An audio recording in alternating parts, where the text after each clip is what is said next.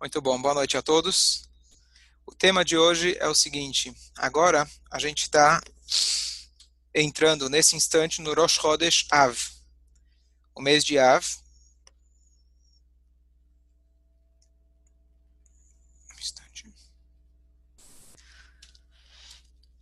E agora, na verdade, começa um período de nove dias, são os nove dias mais tristes do nosso calendário. São três semanas no total, começou quinta-feira a outra passada, e agora vai terminar, na verdade, na quinta-feira de Tisha B'Av. E o mês se chama Menachem Av. Menachem significa consolo, Av é o nome do mês, mas Av também significa Abba, pai, que é o nosso pai que está nos consolando. Então, a gente tem duas opções, na verdade, de como encarar esses dias. Uma, ficar triste, lembrar a destruição do nosso povo, desde a mais antiga dos templos até, na verdade, até os, as perseguições de hoje em dia.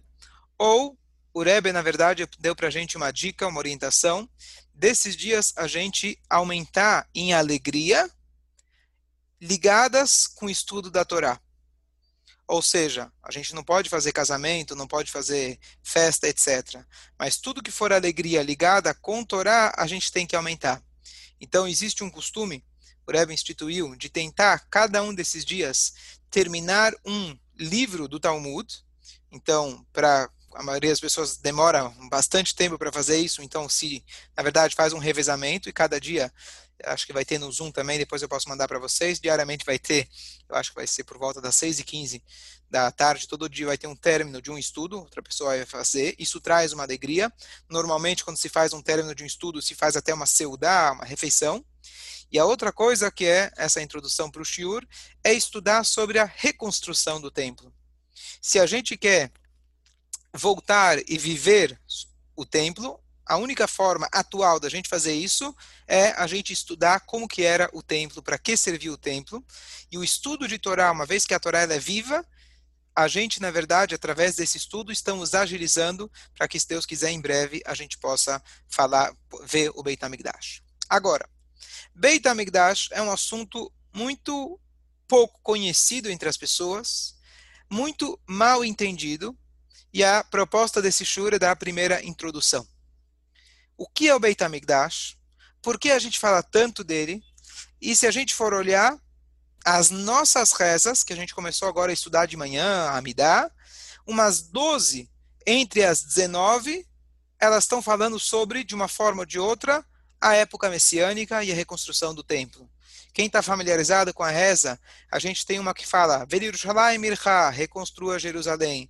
Etzemach David avdecha, traga de volta a descendência do Davi. Veterrezena ineno, que a gente possa em breve ver.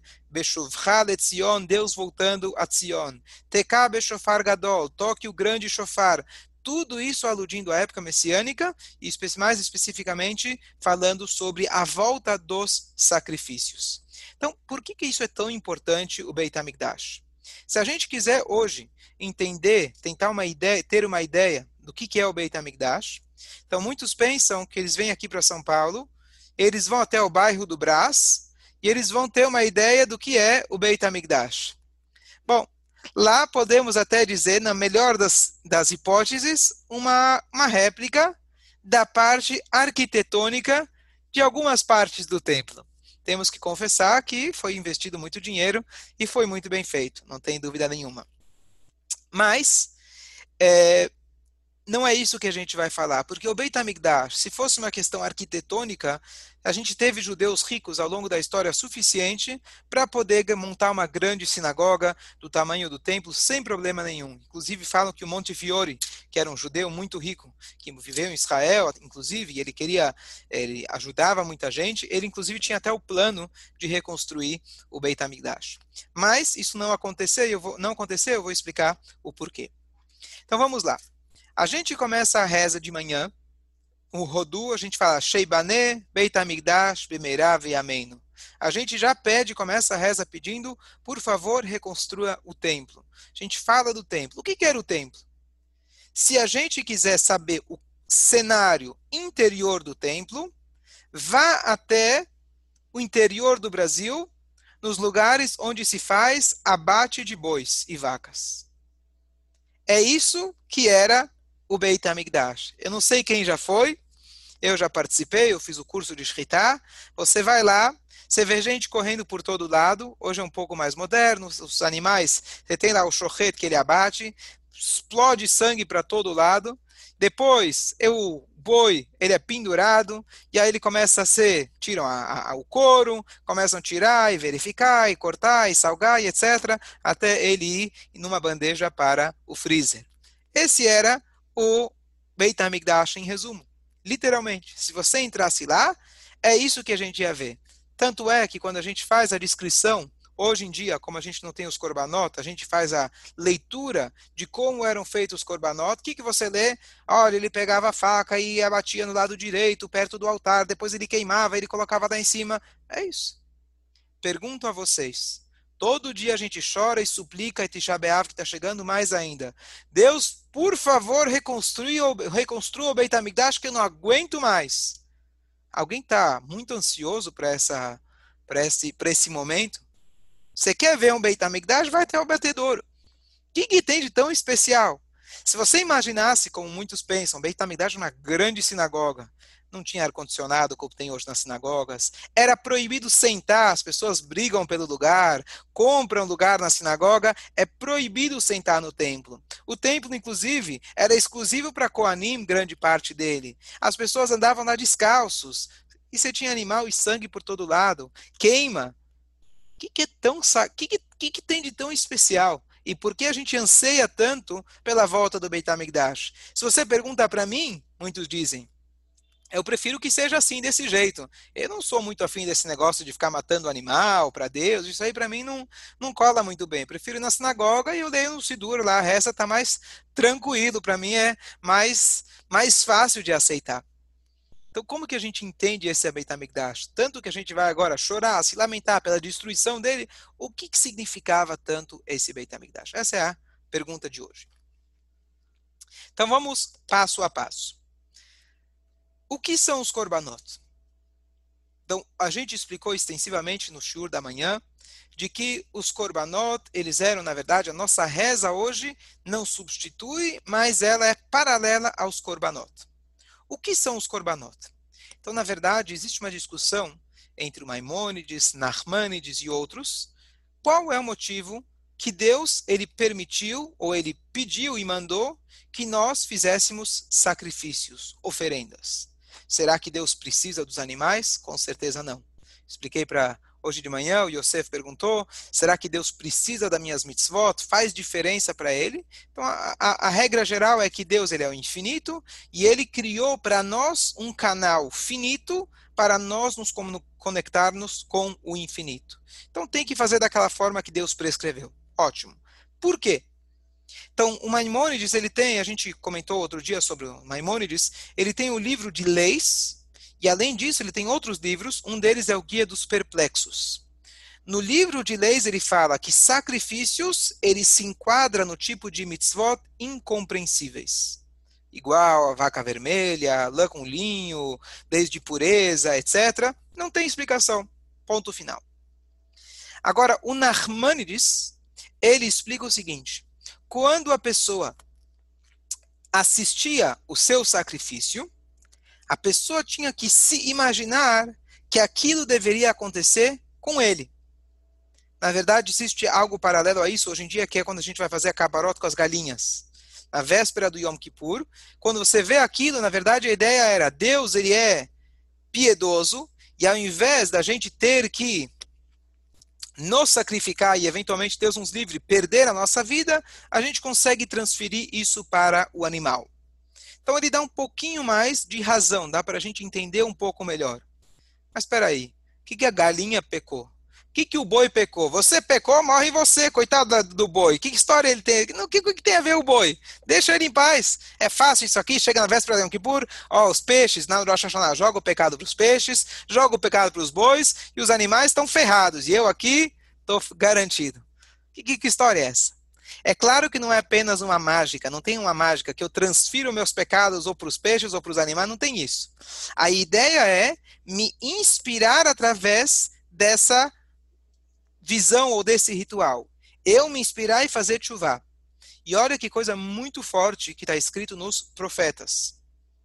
Deus ele declara em determinadas situações ao longo da nossa história do Tanakh que os seus sacrifícios são idolatria. Os seus sacrifícios, para mim, Deus diz, são idolatria. Quando? Então, o que acontece é o seguinte: na época, quando o pessoal tinha o templo, ou tinha o Mishkan, etc., poderia acontecer, como aconteceu algumas vezes na história, que alguém ele era pecador, continuava sendo pecador, mas ele falava: sabe o quê? Só para descargo de consciência, eu vou fazer uma viagem até Jerusalém, deixar lá um depósito na sinagoga, eu vou lá pegar uns boizinhos, dá para Deus, e aí estou tranquilo, estou garantido. Eu peco do jeito que eu quero, aproveito a vida, e para não ficar mal com Deus, eu vou lá e dou um boi. É, gosta de boi, não sei, gosta de churrasco, vai ver que Deus é argentino, não sei. E aí eu resolvo o meu problema. Ó, oh, tá aí, Marcelo. Então, fala a Deus, isso é idolatria. Essa forma de sacrifício é idolatria. Eu não quero, Deus fala. Isso é querer subornar Deus. Se você não muda o seu interior, o seu caráter, a sua forma de pensar, o teu sacrifício não só que ele não ajuda, pelo contrário, ele é como se fosse uma idolatria. Por quê? Idolatria significa eu vivo, eu vivo a vida do jeito que eu bem, bem entendo, e depois eu vou lá e dou uma oferenda para a idolatria e eu peço para ela o que, que eu quero. Deus fala, se a gente faz isso com Deus, é a mesma coisa. Então, o Corban, por si, ele pode ser considerado uma idolatria se ele não tiver o conteúdo profundo e espiritual e o nosso trabalho interior mudando nosso traço de caráter. Então, isso é a ideia geral do Corban. Você poderia assistir o Corban, mas o principal era o resultado espiritual, o impacto que isso causava naquela pessoa. Indo um pouco mais profundo, a Hassidut explica para gente o sentido do Korban é o seguinte. O Korban, qual que era a parte mais importante? Você tinha todo um ritual. Então você tinha que trazer o animal, você abatia. Parte desse sangue ele era, é, é, ele era é, é deixava cair dentro de, um, de, uma vasilha e depois esse sangue era jogado no altar e a carne eventualmente ou era toda queimada ou parte era comida, ou pelo dono, e pelos coanim, e ou era tudo queimado para Deus. Esse era o ritual. Qual de todas essas partes é o mais importante? Qual desses, qual, por exemplo, vamos dizer que fizeram a shkita e pararam lá. Será que o cara já está perdoado? Ou será que precisa jogar o sangue no altar? Vamos dizer que jogaram sangue no altar, mas a carne ainda não tinha sido queimada. Será que valeu? Será que só queimar a carne e não jogar o sangue valeu? Qual desses três partes, o abate, o sacrifício da carne ou a aspersão do sangue, qual das três é a mais importante? E a halachá é muito clara. O mais importante de tudo era aspergir o sangue. Diferente do que nós talvez pensaríamos que o principal é a carne, o almoço que eu vou deixar para Deus, o principal era o sangue. O que é o sangue? Sangue é vida. Sangue é vitalidade, sangue é calor. O que acontece quando nós dedicamos a nossa vida para apenas alimentar o nosso ego, o nosso instinto animal? Nós pegamos a nossa vida, o nosso sangue, e dedicamos esse sangue para um lado, para um aspecto egoísta, para um lado negativo. O, qual é a ideia da pessoa fazer um korban, diz a Hassidut, pegar o sangue e, a, e colocar ele no altar divino. Pegar a nossa empolgação, aquilo que nos desperta, aquilo que mexe com a gente, não vão ser mais coisas materiais, e sim coisas espirituais. E com essa explicação, número um, fica um pouco mais fácil da gente conseguir entender o que, que se acontecia no Beit HaMikdash, e isso também fica mais fácil para a gente entender que o Korban, ele é atemporal. Porque se o intuito do Korban é pegar o sangue e transformar ele para um sangue de Kedushá, então é isso que a gente deve fazer no nosso dia a dia. Através da tefilá, inclusive. Qual que é a ideia de eu me balançar na tefilá, de eu me concentrar? Ao invés de eu concentrar o meu sangue em ficar bravo com alguém, quando o sangue sobe, eu concentrar o meu sangue, o meu prazer para algo que satisfaz o meu instinto natural, eu pego isso, eu abro mão disso e eu dedico esse sangue para uma hora que eu sento para colocar tefilim, meditar, ler o Shema Israel e tentar dedicar o meu sangue, a minha vida para Deus. Essa, essa é a definição mais profunda do Korban, do sacrifício. Eu vou fazer uma pausa, se alguém quiser fazer pergunta, antes da gente continuar. Não, ah, só uma pergunta. Muito bom. Então, agora, explicar um pouco melhor. Eu falei de forma geral um pouco sobre o significado dos sacrifícios. Tem muito mais o que falar, mas de forma geral. Agora, o que acontece? Quando nós hoje fizermos uma retrospectiva, a gente tentar entender o que era no templo, nós não podemos fazer, como eu fiz no início da aula, para dramatizar, uma descrição técnica do templo. Por quê? Porque às vezes, quando a gente olha de fora, você vê apenas o que está acontecendo com seus olhos. Você estando lá dentro, você sente uma coisa completamente diferente. Então, às vezes, a gente pode, um exemplo prático, a gente está agora pelo Zoom. Claro que é bom, é muito legal, é muito gostoso, ajuda bastante. Mas você participar, por exemplo, de um casamento pelo Zoom, ou você estar na festa, é algo completamente diferente. Mesmo que você está assistindo todos os detalhes, até parece que você está lá, mas o sentimento é algo completamente diferente. Então, o que acontece? Eu fiz a descrição do que você via no templo, mas eu não contei ainda o que a pessoa sentia no templo. Então, vamos passar, na verdade, para o Pirkei Avot, a ética dos pais, ele faz uma descrição rápida para a gente. Uma das coisas que tinha no templo eram dez milagres constantes.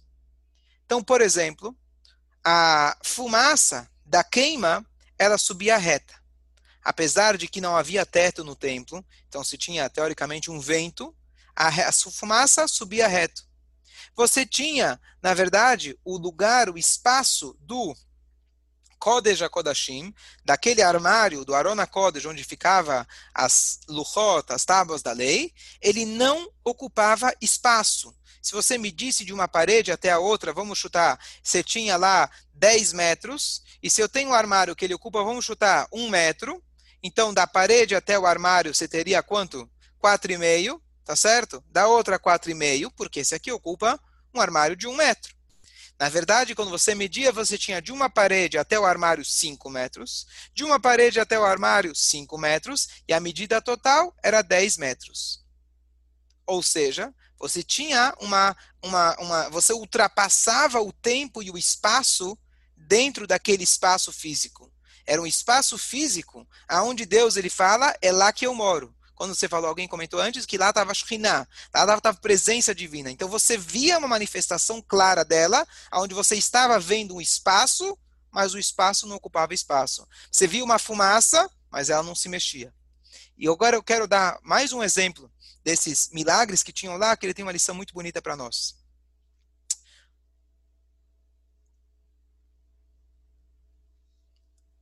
Um dos milagres que tinham no Beit HaMikdash o Pirkei Avot escreve para a gente, Omdim tzfufim umistachavim revachim. Traduzindo, eles ficavam em pé apertados e eles se ajoelhavam, sobrava espaço. Então, o que acontece? Você tinha lá três vezes ao ano que eles peregrinavam para o Beit HaMikdash. Ia o povo todo. E eles tinham que rezar. Parte da reza parte do ritual, melhor dizendo, era se ajoelhar para Deus. Então, quando estavam de pé, não tinha espaço para ninguém, estavam apertados. Mas quando se ajoelhavam, de repente tinha espaço para todo mundo, simultaneamente. Essa é a frase. Bom, você vê aqui mais uma comprovação de que lá era acima do tempo e espaço. Mas olha que bonito. Uma vez eu fiquei pensando e cheguei na conclusão, depois eu vi que realmente os livros trazem essa explicação muito bonita. Espera aí. Se lá era um lugar milagroso, por que, que precisava deixar as pessoas de pé apertadas? Se na hora que ajoelhava tinha lugar para todo mundo, pô, podia deixar mais maior para todo mundo ficar mais confortável mesmo em pé. A maioria da resta você está em pé, você não está ajoelhado. Então, que história é essa que quando eles se ajoelhavam, tinha espaço para todo mundo? Se tinha espaço, deixa espaço para todo mundo.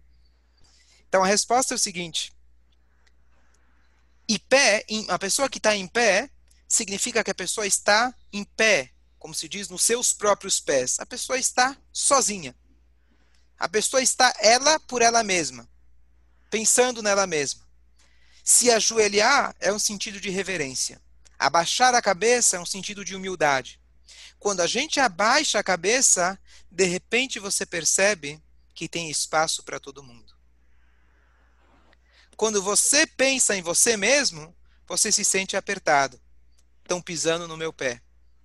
Quando você abaixa, se torna mais humilde, de repente você percebe que existe lugar para todo mundo. Então, olha que interessante. Uma pessoa que ele foi até o Beit HaMikdash, e ele estava lá apertado, e na hora que ele se ajoelhou, literalmente teve espaço para todo mundo. Mas é muito além disso. Não era milagre mágica, você assistir um show de mágica.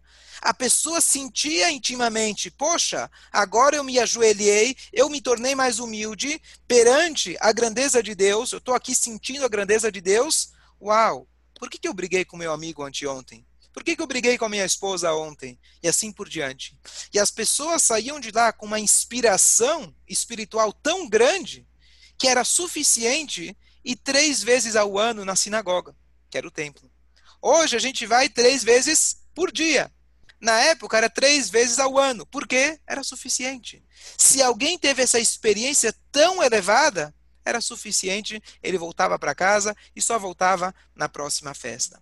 Então o que acontece? Se a gente for olhar os korbanot, os sacrifícios, só o, o, a parte técnica, realmente a gente não entende.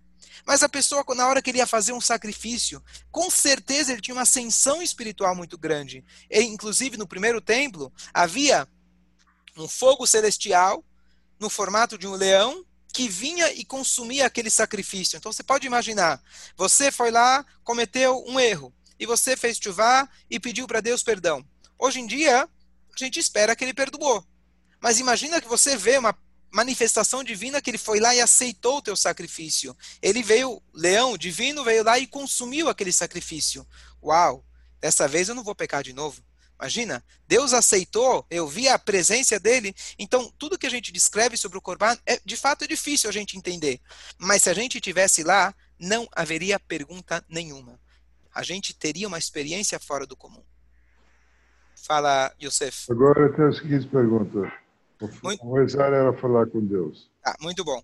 É, então, uma pergunta interessante. Pergunta interessante. Nunca me perguntaram isso. Se as pessoas realmente não entravam no templo, então, poxa, fazia toda uma viagem para ir até Jerusalém, chegava lá e não podia entrar. Ah, então fico em casa e assisto pelo Zoom, não precisa ter sinagoga, né? Imagina. O que acontece?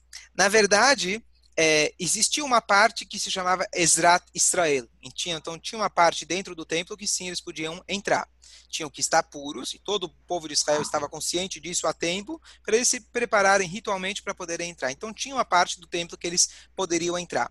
Além disso, parte do ritual das festas era você ver Deus e você poder ser visto por Deus. O que, que acontece? Olha, é um conceito, eu não ia explicar nessa aula, mas é uma coisa muito profunda. Para que alguém ia até o templo? ou abrangente, uma forma mais abrangente. Para que alguém faz mitzvah? Você perguntou hoje de manhã, Yosef. Então a gente sempre olha, não, é para mim, é bom para mim. Então eu vou até o templo para poder olhar, para poder ver Deus. Deus quer te ver. Ele está esperando o ano inteiro para poder te ver lá.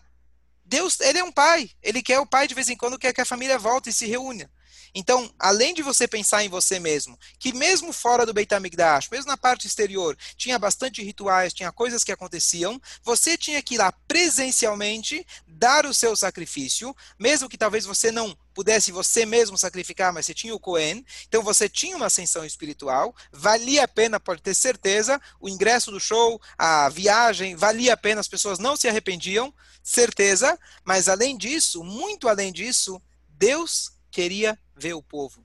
Está escrito na Gemara, os Rahamim falam para a gente, que Shem Shebalirot Kar Baliraot. Da mesma maneira que você veio para ver, você veio para ser visto. Deus, ele quer te ver, está esperando. Então, independente se você viu, não viu, gostou, não gostou, Deus, nosso Pai, está esperando para ver a gente. Essa, essa pra, em relação à tua primeira pergunta. Esclareceu? Quer dizer que eles levavam os corbonotes, né? Eles levavam os corbanotes, e te digo mais. Mas ele fala, não entrava para ver o corban. Se... Dependendo. Se ele não fosse Cohen, ele podia, talvez com as portas abertas, na verdade está escrito nas, que na época do, das peregrinações, abriam as portas, as pessoas conseguiam ver de longe. Podiam ver a menorá, tinha, dava para ver as partes interiores, mas de fora. Provavelmente igual aquelas, aqueles shows grandes, você ia lá com binóculo para poder enxergar lá na frente do palco. Então as pessoas iam lá para poder enxergar e conseguiam ver a menorá, conseguiam ver o altar, isso já é, era o que eles podiam fazer naquele momento.